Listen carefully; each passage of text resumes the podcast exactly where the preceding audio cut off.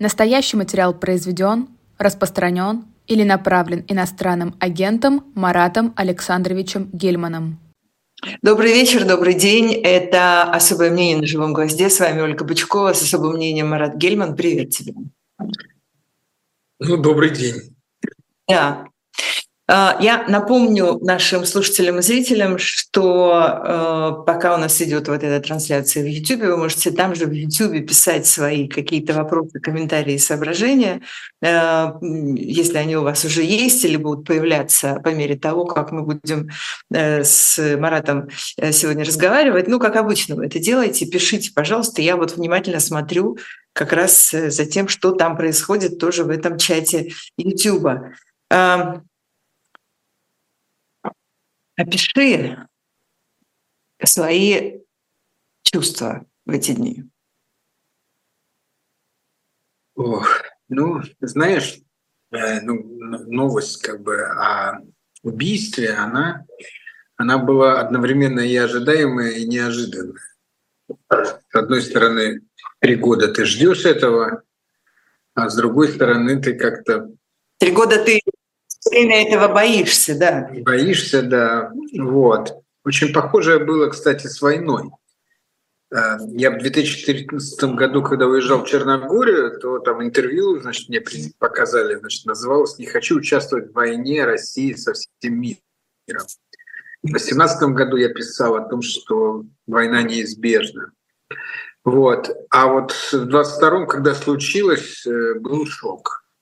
Вот примерно так же наверное, со смертью Алексея. То есть как бы вот какая-то такая неожиданность, э, она была, там, может быть, связана с, тем, что мне казалось, что там Путину сейчас надо все так залезать, загладить э, до, до выборов как минимум. Вот, и что это э, ну, что этого не случится. Вот. И, конечно, э, после того, как э, ну, бессилие, в общем, был, был такое достаточно долгое время, когда ты думал, что, ну, типа, перелистнулась какая-то страница, знаешь, вот, э, что вот мы там за что-то боролись, там непонятно на что-то надеялись, но, по крайней мере, была какая-то была, была какая-то канва, и связь тебя с э, Россией. А сейчас вдруг какой-то появилась, а может нет уже больше этой связи. Вот, что, ну, может быть, там, знаешь, такое как настроение, что, ну, это все, это ты ничего не можешь сделать.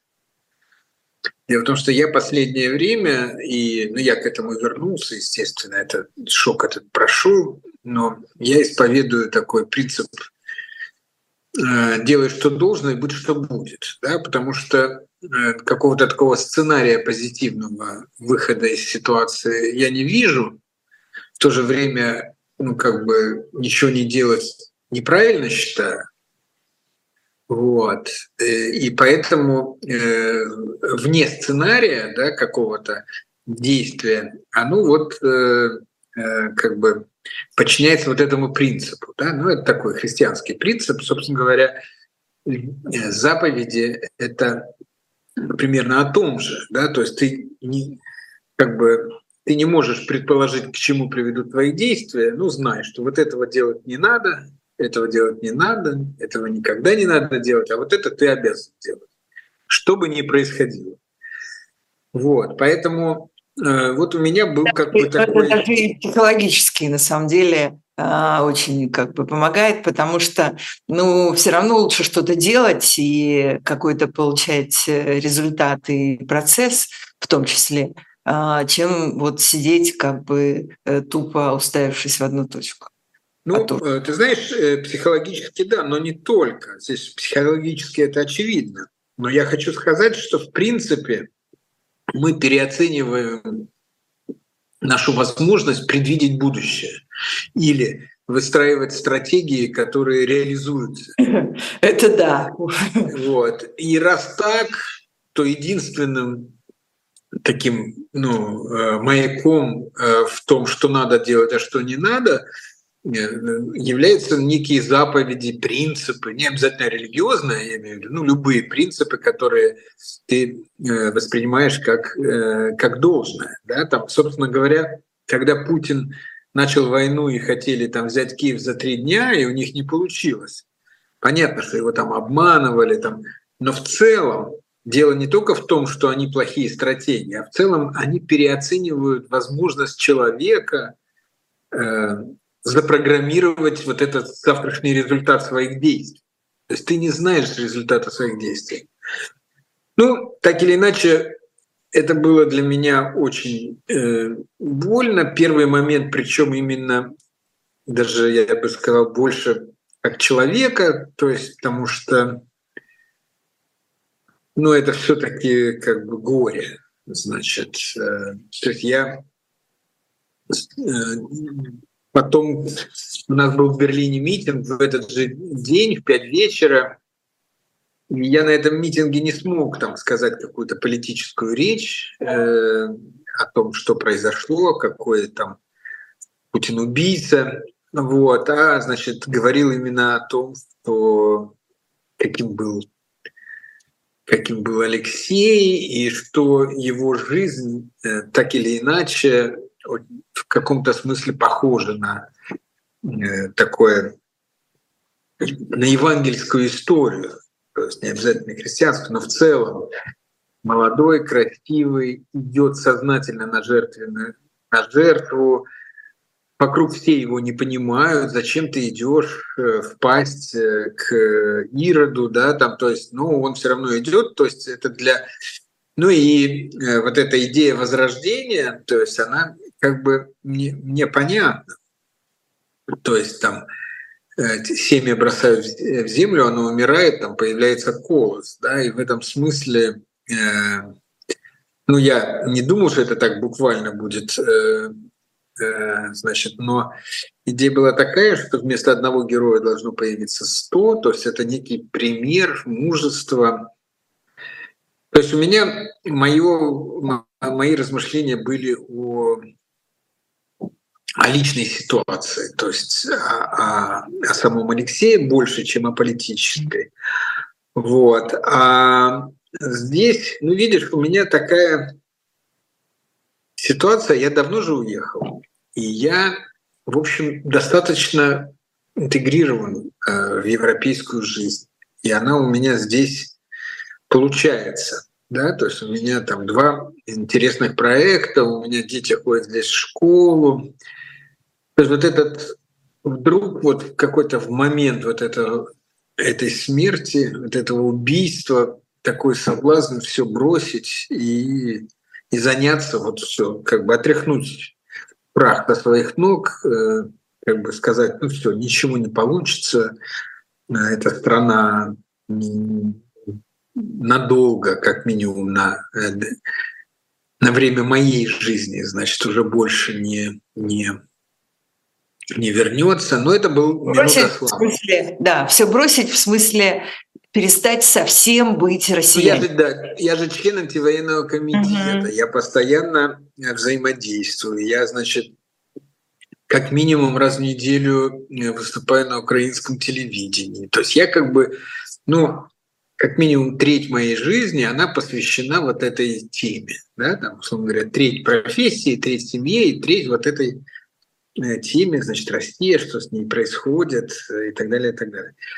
И вот эта э, минута слабости, это вот была именно в том, чтобы плюнуть на это все и, значит, просто как, как в страшном сне. Вот. И, э, ну, как бы,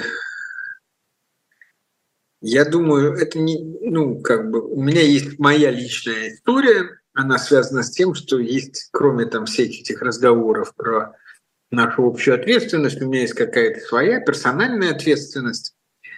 Ну и она меня не отпускает. Именно вот по этому принципу «делай, что должно», э, значит, то есть у меня есть как бы представление о том, что я э, должен двигаться э, в этом, ну то есть что я не могу так просто отпустить эту ситуацию.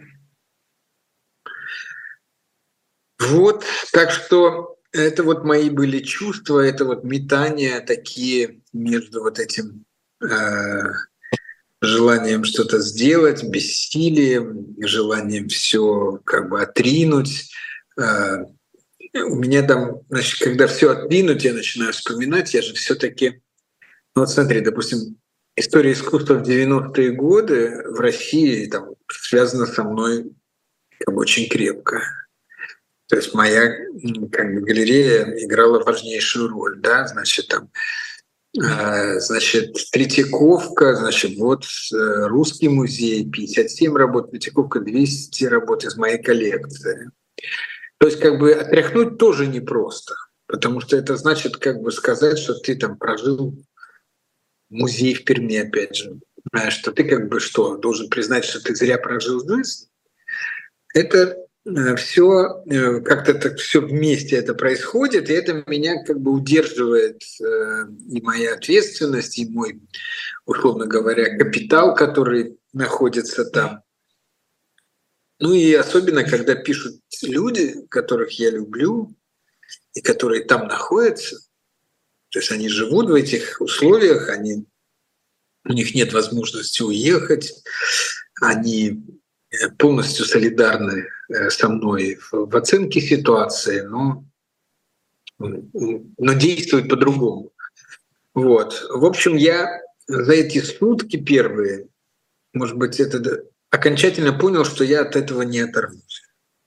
То, что у меня были же до этого, я там получил молдавский паспорт, я думал, ну, как бы, то есть я как бы э, у меня были какие-то сомнения вот в своем в этом, в своей идентичности или в необходимости на ней как бы продолжать работать с этим.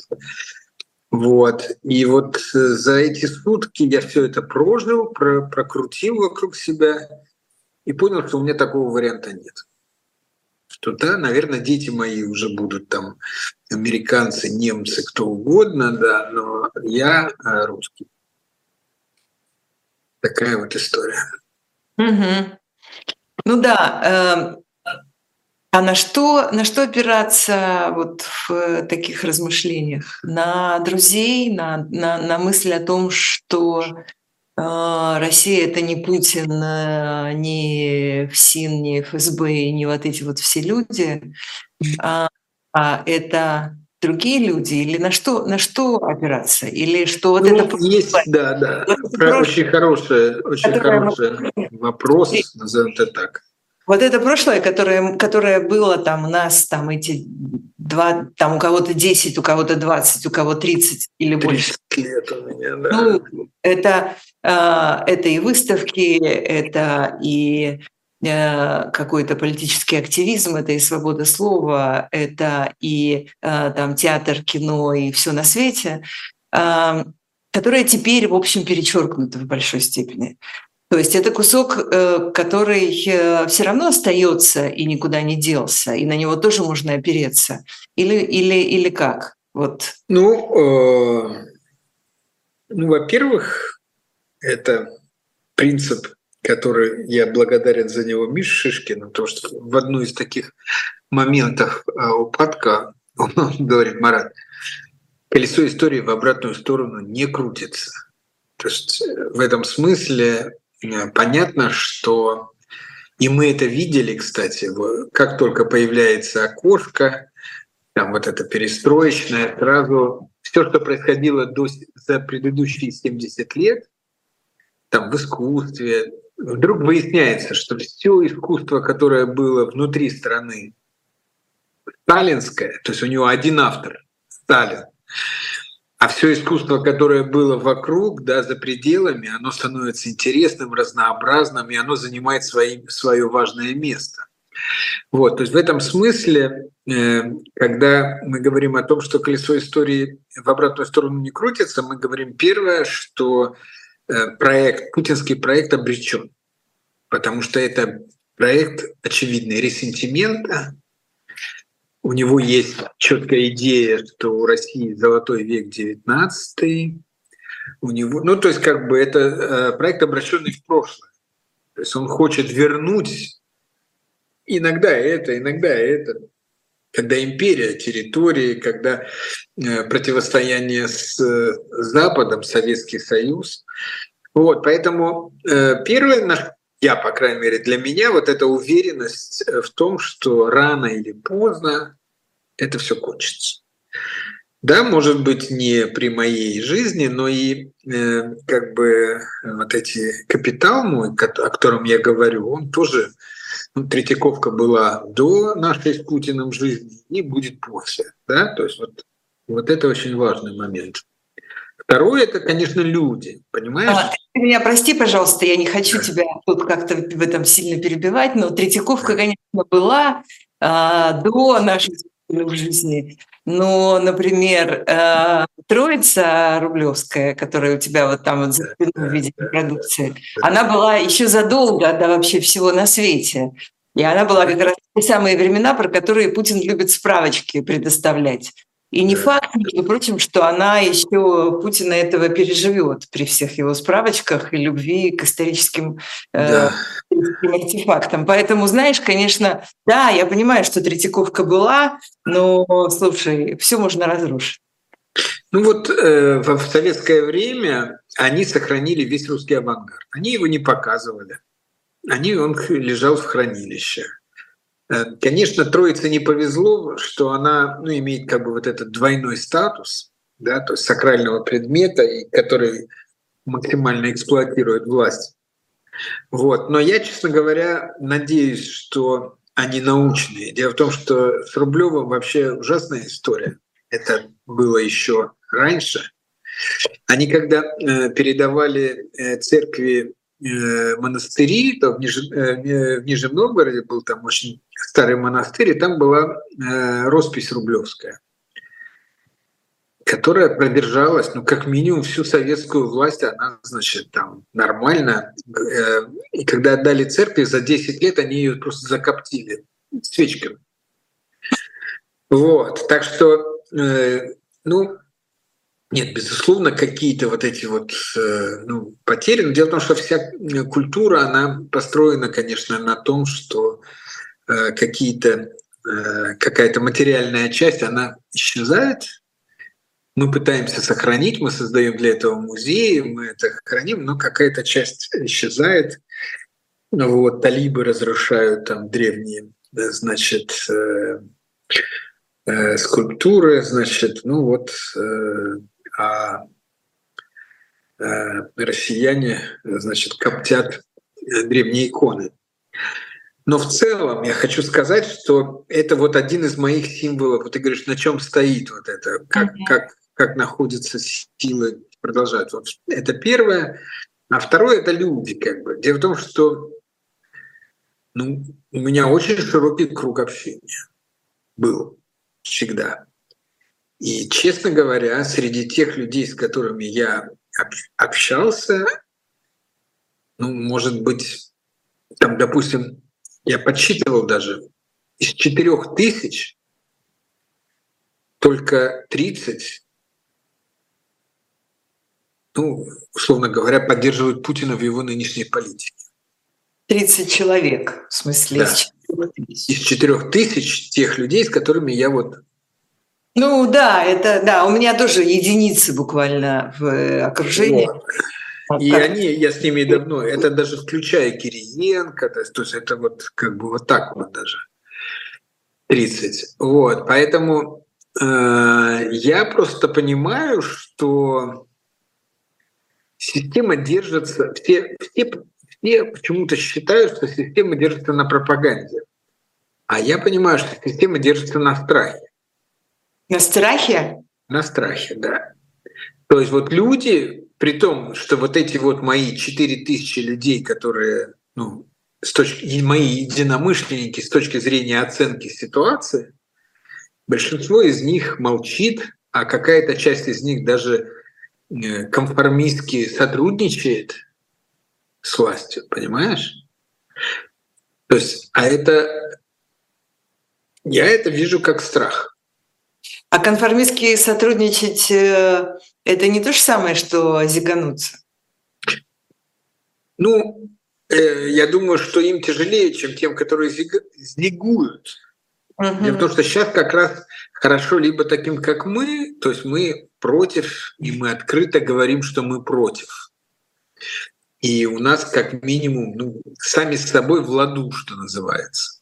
Ну, и имеем такую физическую возможность, э, находясь да, за пределами. Да, да. Значит, те, которые зигуют, они тоже сами с собой в ладу.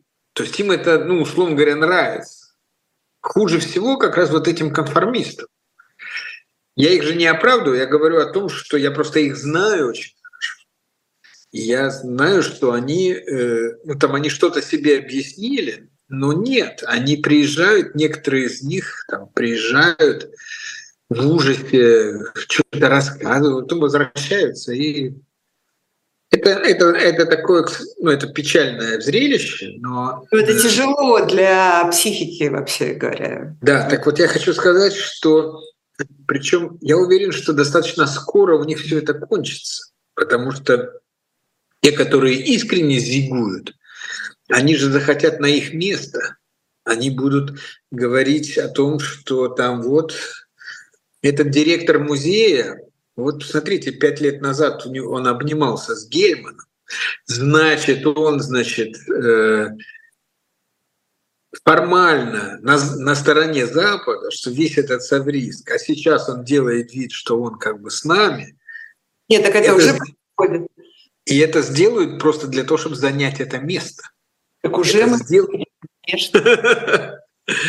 Да, то есть вот это вот, э, поэтому я думаю, что вот это временное их, э, лучше бы они, конечно, этого не делали, вот, но но вот в контексте нашего разговора мне все-таки кажется очень важно, что если не будет страха, то они с огромным счастьем, там мы уже дальше будем оценивать их, но они с огромным счастьем переметнутся. Так мы это уже наблюдали как раз один раз, как минимум. Как минимум один раз мы это уже наблюдали. И там не потому, что не было страха, а потому, что просто ушла одна власть, пришла другая, и нужно было быстро переобуваться на лету, на бегу и на ходу. Да, да, а, и, да. И, и на плаву, да.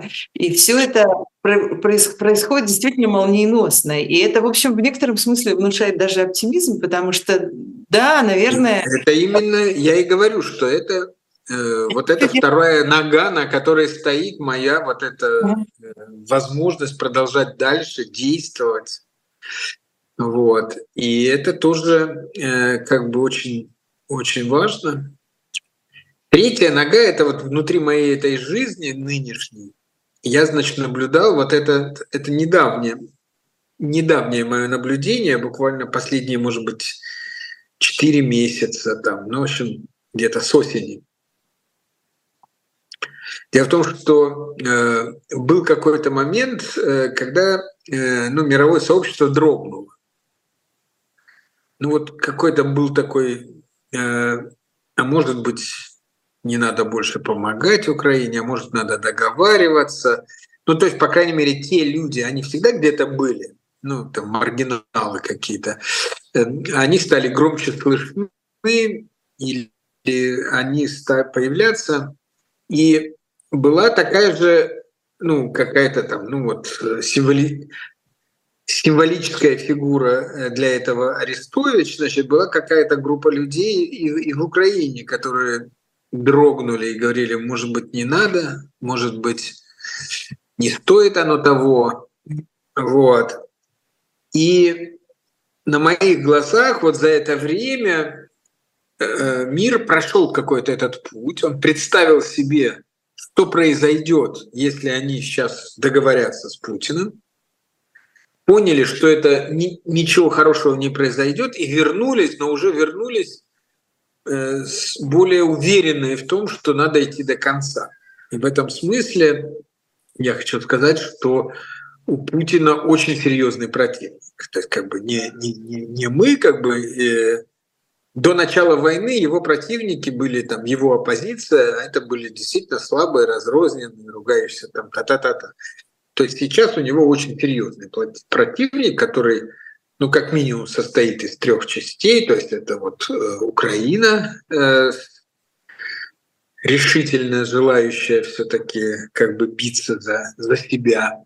Это мировое сообщество, которое поняло, что вопрос не в Украине, а в некой э, новой системе ценностей э, и нежеланию Путина э, как бы признать ее. Вот. И мы, мы тоже достаточно значительная сила. Э, пока есть, во-первых, пока есть YouTube, мы сохранили коммуникацию с людьми в России. Даже без Ютуба, если просто посчитать, вот как я говорил, у каждого записная книжка, то есть если Э, там уехало миллион, вот у меня 4 тысячи человек, значит, записной книжки. Значит, ну вот, значит, соответственно, у нас есть какая-то аудитория.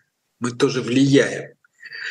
Мы э, сумели сформулировать какие-то совместные вещи. То есть я понимаю, что вот в этом э, мы, мы, наверное, последняя сила, которая существует, но все-таки мы тоже часть этой силы, которая противостоит Путину. И здесь я думаю, что э, вот это рано или поздно, это уже от нас зависит, чтобы это было все-таки рано, а не поздно. Ну вот есть, вчерашний день, например, э, был для меня просто каким-то переломным, потому что у меня вчера из-за эм, из всех этих э, плотных новостей был такой длинный э, рабочий день, и я в какой-то момент обнаружила, что в разгар вот этого всего я сижу перед компьютером за своим рабочим столом и обливаюсь слезами буквально просто, слушая то, что говорит Юлия Навальная. И даже сейчас вот я тебе это говорю и чувствую, что у меня вот прямо вот сжимается ну, да. И одновременно, при том, что ты видишь э, э, эту женщину, которая вот это вот все произносит, и на ее лице просто понятно, насколько тяжело все это ей дается. А, но а, в каком-то смысле это действительно оказался какой-то голос, э, даже я не знаю, как это сказать, но сказать голос надежды — это довольно плоско и, в общем, недостаточно. Голос чего? Каким мне сформулировать? Ну, я бы так сказал, что очень важно. Дело в том, что э, у Путина не должно быть ощущения, что его ситуация после убийства Навального улучшилась. Да? То есть это очень важно, потому что это единственный способ остановить его его желании убивать своих оппонентов, потому что ведь в тюрьмах в его власти еще тысячи людей. И для того, чтобы они сохранили жизни, он должен кусать себе локти, он должен думать, блин, лучше бы уже этот Навальный сидел бы в тюрьме, мы бы его там, я не знаю, закрыли бы, не, не давали бы э, этих свиданий, чем сейчас на свободе его жена гораздо более громко, чем Навальный из тюрьмы, значит, говорит, общается каждый день с европейскими политиками. То есть как бы надо сделать так, чтобы путинские, которые это убийство совершали, в какой-то момент стали перед Путиным, и он им сказал, что вы наделали? Вы видите, что теперь происходит? То есть очень важно, что ни один из них ни на минуту не должен подумать, что это убийство им принесло хоть каплю э, выгоды. Это очень важно. Поэтому Юля молодец. Она сразу же сегодня уже обращение Евросоюз оно э, совпадает с тем, что мы до этого подписывали от антивоенного комитета. Ну, это прекрасно, то есть все замечательно. А, расскажи, да, по ходу просто э, слушателям, зрителям, которые могут не помнить. Да, ну, не при... главное это не признание результатов. Угу. Есть, э, мы, э, как бы, было два э, главных, есть много аргументов, там, медиа, там, э, не, ну, в смысле, нет честных судов, там, и так далее, так далее. Но два аргумента основных было, это первое, что выборы проводятся в том числе на оккупированных территориях. И второе, что в тюрьме находится основной конкурент. Поэтому выборы признать не, нелегитимны. Ну, соответственно, а, Юля добавила к этому, что он убийца. Ну, то есть она от своего имени э, это четко сформулировала. Вот. И э, это очень важно. Значит, то, что она сразу же, то есть вот я так думаю, если это, если это произойдет, если она, значит, э, ее голос усилит то, что говорили мы, и это европейское сообщество услышит, для этого есть шансы, потому что ПАСЕ уже сделала заявление. То есть ПАСЕ просто не принимает решение, оно просто делает заявление, да, а Евросоюз принимает решение. То есть это вот, если это удастся, это очень серьезное продвижение. И это очень серьезный геморрой для Путина. Вообще есть такое ощущение, что вот это вот убийство, это гибель Алексея Навального, это, конечно, абсолютный черный лебедь э, для путинской власти. То есть сейчас не до конца понятно, с какой стороны как бы этот лебедь куда там будет подлетать, но это, это очевидно, действительно очень сильно меняет многие вещи. Вот это надо сделать, понимаешь? То есть это само по себе не произойдет. Это надо сделать. Дело в том, что если это удается, то есть выборы не признаются и признается, что он убийца, он переходит как бы в другой разряд. То есть, условно говоря, он уже, э, ну как этот, э, боже мой. Как Лукашенко.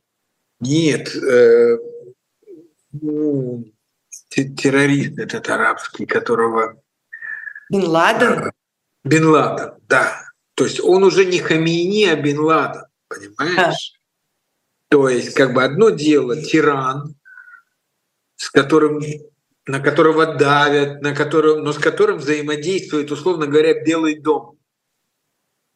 А другое дело террорист, с которым взаимодействуют ЦРУ и другие разведки. Так а с ним уже никто не взаимодействует, нет?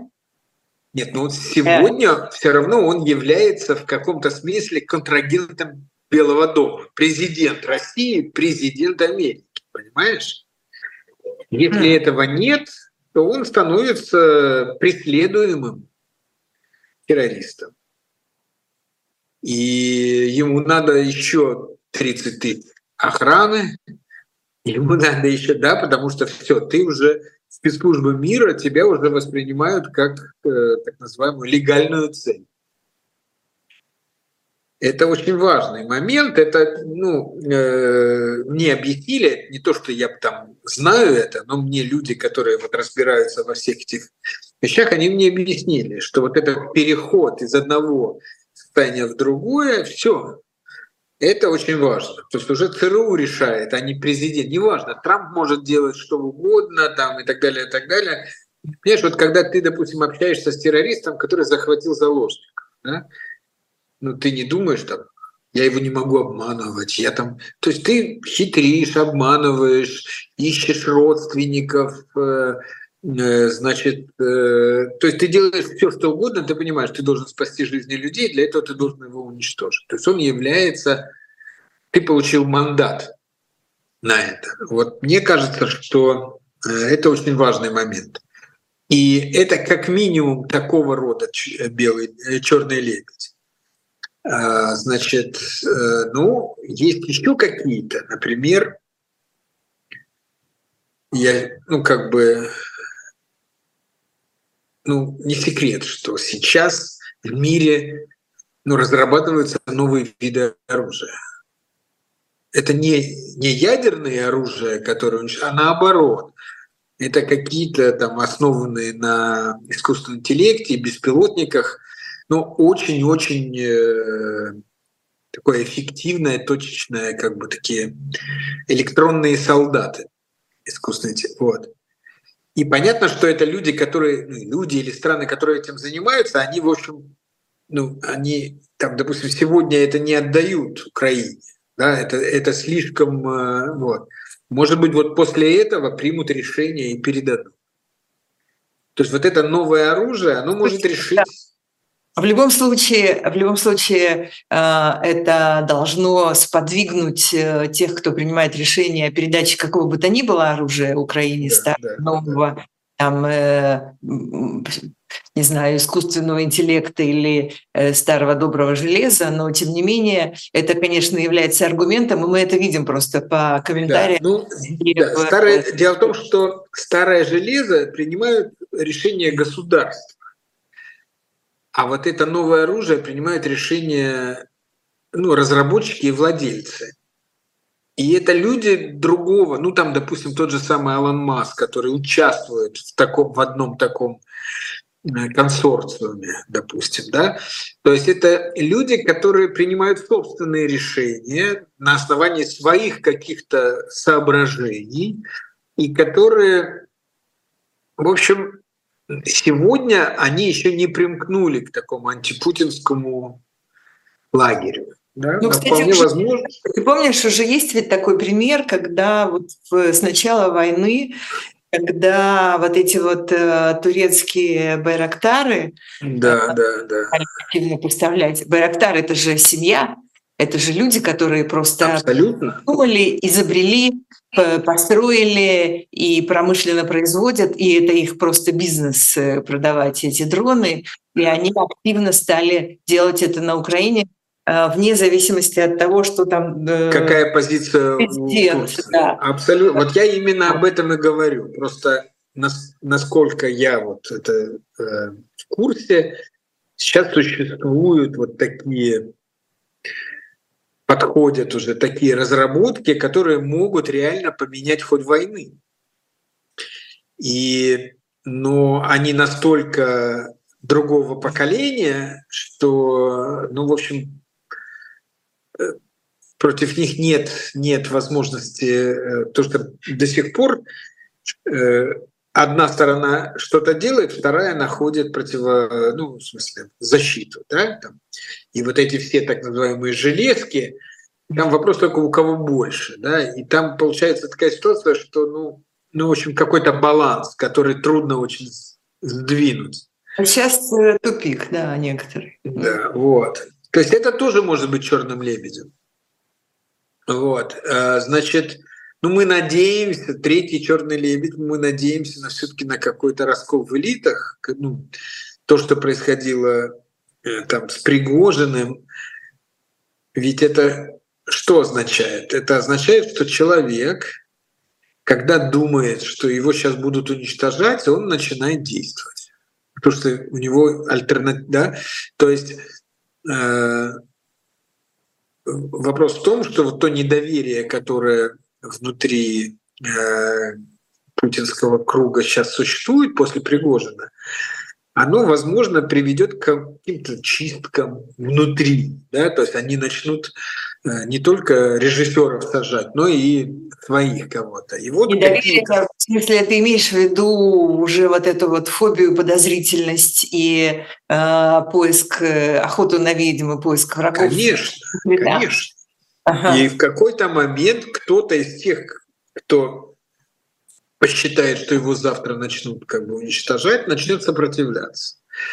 Это тоже возможно. Да, собственно говоря, эта история — это пригожинский случай. То есть Пригожин почему, не от того, почему, что... кроме Пригожина, до сих пор никто так не делал?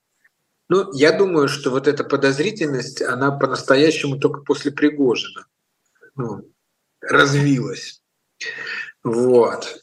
То есть, э, но ну, ничто не повторяется, но, но, но очевидно, что э, вот эти будет какой-то момент, э, когда вот эти репрессии э, против своих начнутся.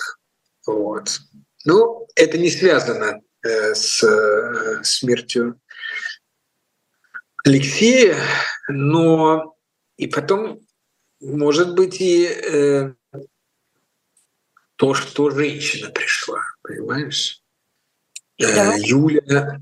Это важный, это, это очень важный момент, э, безусловно. Давай мы чуть более подробно это обсудим. Э, через буквально минуту-другую, ну просто чтобы не прерываться. Да, да. Небольшая реклама, и потом мы продолжим. Женщина-президент в России. Мы так долго задавали вопрос, может ли быть в России женщина-президент, и если может, то кто она? А, и столько было разных вариантов, которые совершенно не оправдались по самым разным причинам. Вот об этом мы поговорим через э, минуту после небольшой рекламы. Ждите. Живой гвоздь остается в Москве и ежедневно освещает для вас новостную повестку. Мы собираем для вас самые яркие мнения политологов, экономистов и деятелей искусства, чтобы вы всегда могли увидеть ситуацию в мире с разных сторон.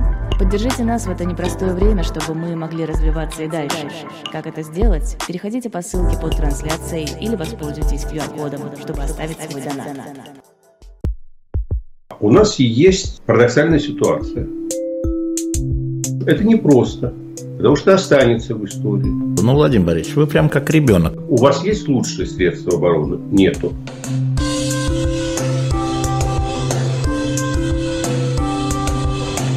Мы же не живем в России просто так. У нас всегда должна быть какая-то миссия, ради которой можно сдохнуть. Это вообще вот кто доказал? Бжезинский.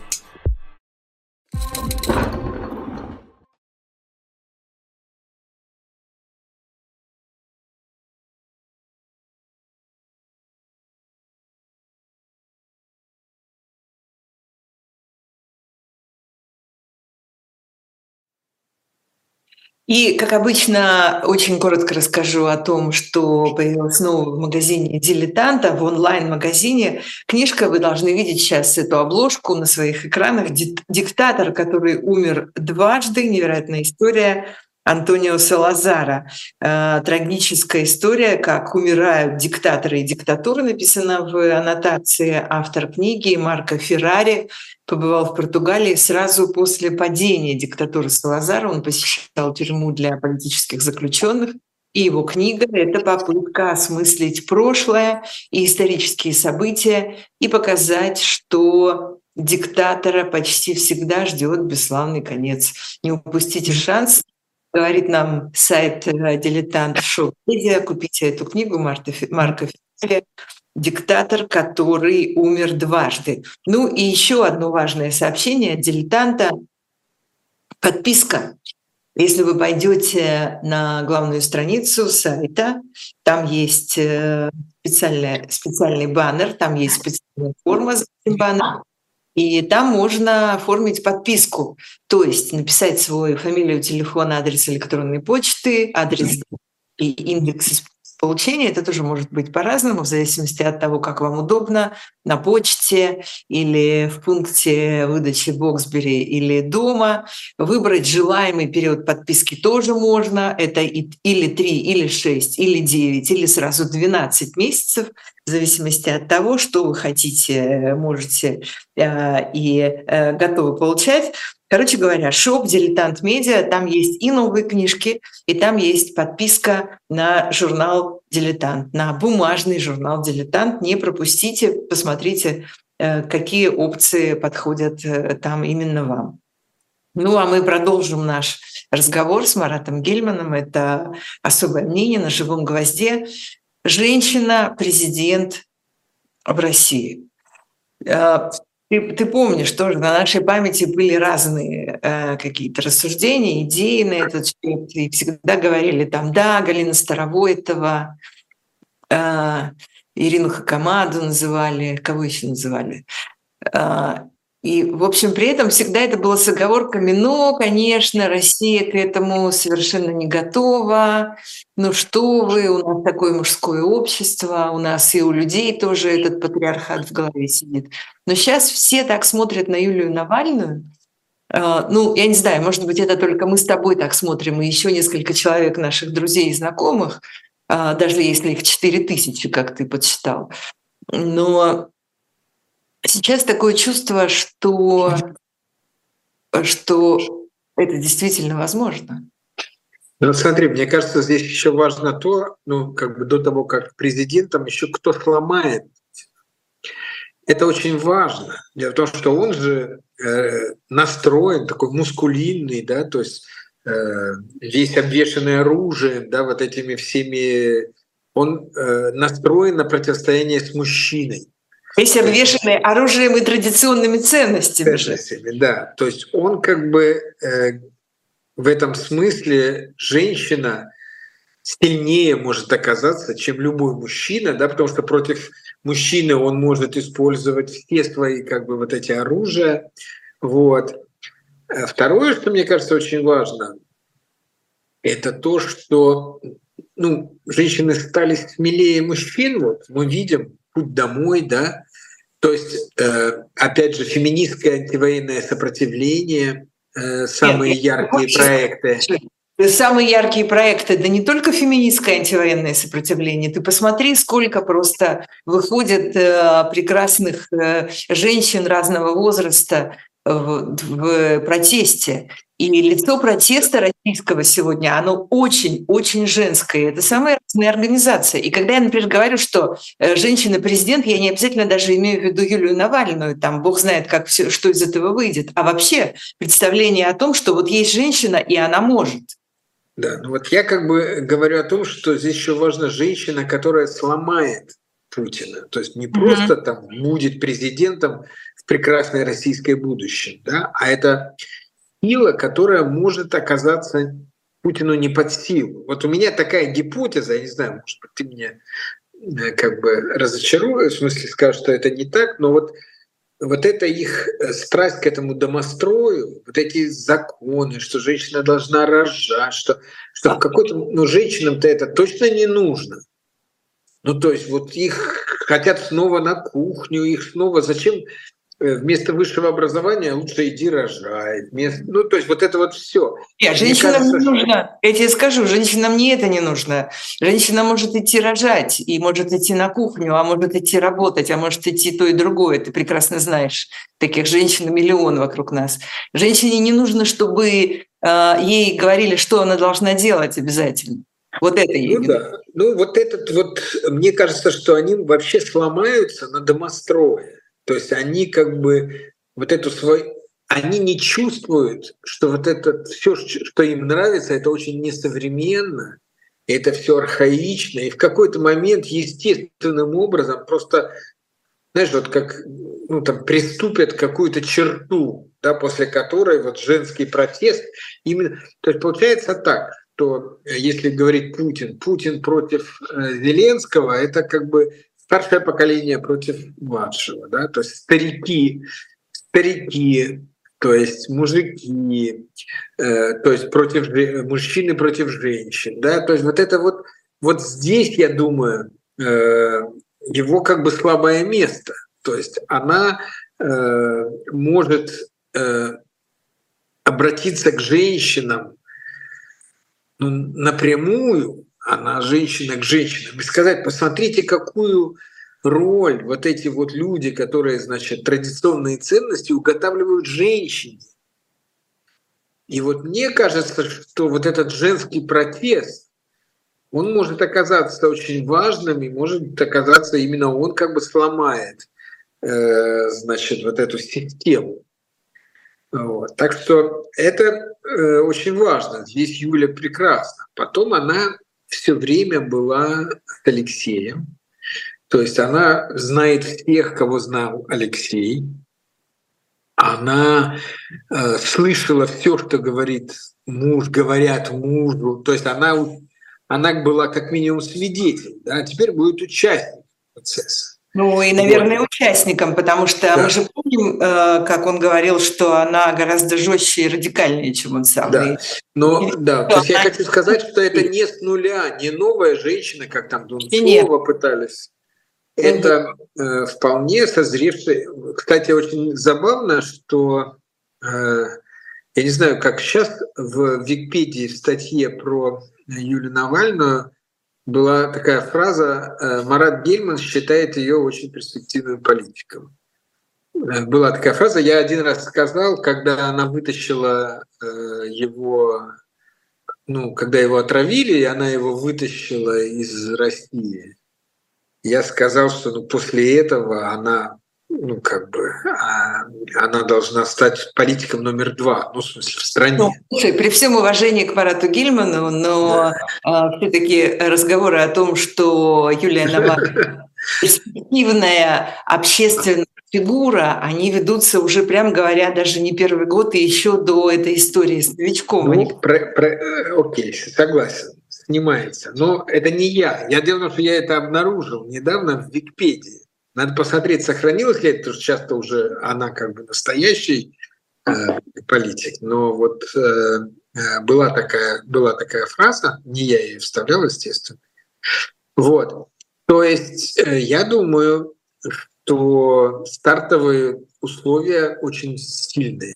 Да? То есть она вошла на вот этой ярости, она женщина, то есть она представляет как бы вот эту вот э, наиболее уязвимую половину россиян, да, те, которых, э, права которых хотят значит, сейчас значит, забрать. Вот. Конечно, многое зависит от того, как, как будет дальше э, все это дело происходить.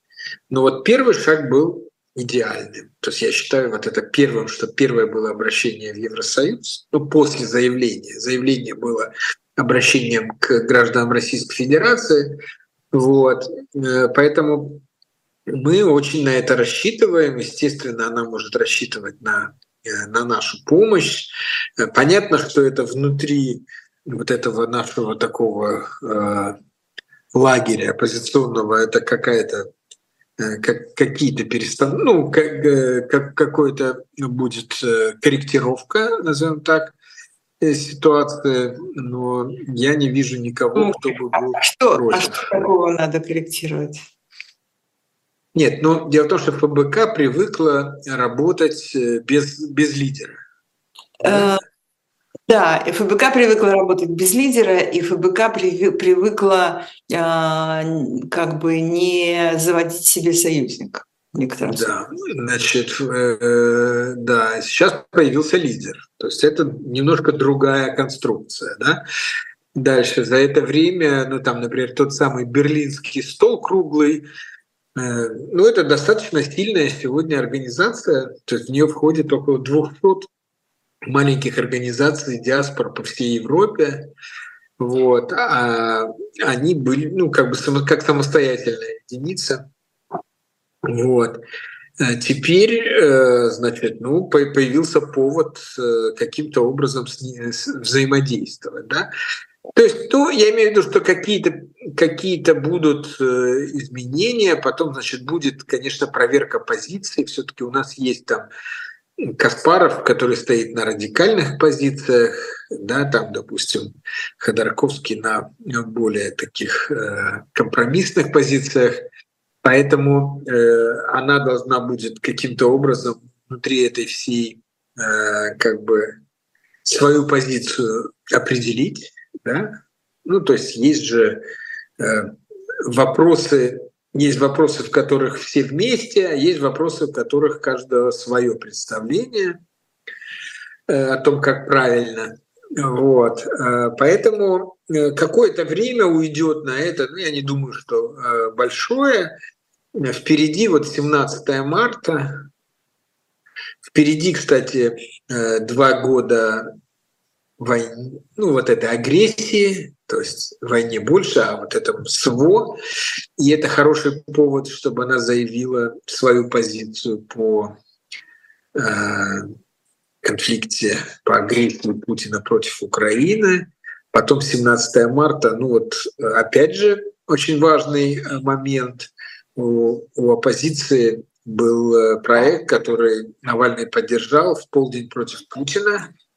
Э, смысл этого э, проекта в том, что вне зависимости от того, вы решили бойкотировать выборы или там за кого-то голосовать против Путина, приходите на участок ровно в 12 часов. То есть покажите себе, так как все равно бюллетени все они там посчитают как надо, покажите себе и друг другу э, тех, кто против. Mm. Вот. Э, это проект такой наш, называется ППП, значит, да, полдень против Путина, и Алексей поддержал его. Вот, поэтому это тоже важно. То есть есть, то есть буквально в течение месяца несколько важных позиций, в которых она может себя проявить. Вот. Я думаю, что это что это будет, ну, как-то мы э, э, вот это рано или поздно станет с ее приходом в политику скорее рано, чем поздно. То есть, э, говоря про 17 марта, говоря про вот это вот, не знаю, нельзя сказать выборы, нельзя сказать голосование, ну, в общем, вот это вот дата, короче говоря, вот то, да. что происходит. Эм, что э, ты считаешь, что нужно просто нужно просто обозначить э, как бы э, обозначить круг друзей, обозначить круг единомышленников, увидеть... показать себе и миру. Здесь Кстати, очень важно, здесь да. очень важно показать миру, потому что вот эти, например, очереди давать для Надежды на подписи, они же сработали уже. То есть не важно, Я что его не зарегистрировали. Да, да, да, это правда. Люди увидели, что есть 200 тысяч человек, которые не побоялись дать свои паспортные данные. Это дофига. Дофига, конечно. Вот. Значит, соответственно, и это увидели в Европе. Потому что там, где проектируют будущее в этих центрах, да, они должны понимать, существует ли опора внутри российского общества для демократических преобразований. И вот было показано, а эта опора есть. Но еще важно то, что люди друг друга увидели. Они поняли, что они не одни. Потому что они же сейчас уже не коммуницируют так свободно, как раньше. Да? То есть на митинги не ходят. Вот, поэтому такой абсолютно легальный, безопасный способ. Ну, ты Тебя зовут на выборы, ты пришел на выборы, но ты решил прийти в 12 часов. Это, это вне зависимости от того, э, в какой стране находится этот э, избирательный да, участок. Да, да. Ты пришел в 12 часов. Главное, дальше, да, главное ты вот можешь, так. Ну вот э, там дальше Ходорковский говорит, впишите имя Навального и, прогов... и ставьте галочку. Сейчас у каждого есть какая-то своя, но это не обязательно, я считаю. Главное прийти в 12. То есть, а что делать с бюллетенем, на самом деле не, не большого значения. Абсолютно. Ну, это и правда. Все равно посчитают, все равно уничтожат, все равно досыпят. Вот. Главное прийти в 12 к участку, попросить свой бюллетень, показать паспорт. То есть вот это вот и понятно, будет создана какая-то там очередь опять, потому что если все придут в 12, значит, надо показать, что людей много. Угу. да. Ну да. А, но это вообще это красивая, конечно, идея писать э, имя Навального в бюллетень. Ну, то есть э, просто как Э, просто как какое-то, извини, что я это говорю в твоем присутствии, художественное высказывание, в общем. Ну да, можно. можно сфотографировать, прежде чем бросить э, в урну, потому что понятно, что э, то, что вы сделаете, увидят только члены избирательных комиссий, которые пересчитывают. Но даже это, даже ради этого имеет смысл. Ну да, и потом, э, насколько я понимаю, например, для людей, которые находятся за границей, э, там как-то не все так однозначно просто для того, чтобы действительно прийти на участок, получить бюллетень и реализовать свое избирательное право. Какие-то там есть, в общем, разные сейчас э, бюрократические истории. Я уже не говорю про наблюдение, но тем не менее, э, тем не менее, да, знаешь, э, я поняла-то, в общем, наверное, ты тоже э, со мной согласишься. Я поняла за за эти два года особенно гораздо сильнее, чем раньше, что человеческие отношения, дружбы, связи, какие-то э, общий язык там и общие представления о том, э, что хорошо и что плохо, это вообще говоря самое важное оказалось на свете вещь. Ну, это важно, да. Именно поэтому много, кстати, разрывов, семейных разрывов, именно ну, потому да. что да. Именно потому что это важно, да. Именно потому что это важно, да. да. Все так, все так. Спасибо тебе большое. Это Марат Гельман в нашем э, гвозде. Спасибо большое всем, кто с нами был в этом эфире. А, ну, я смотрела, что там нам писали, но мы, конечно, увлеклись разговором, а вы, наверное, увлеклись нами. Спасибо всем. До встречи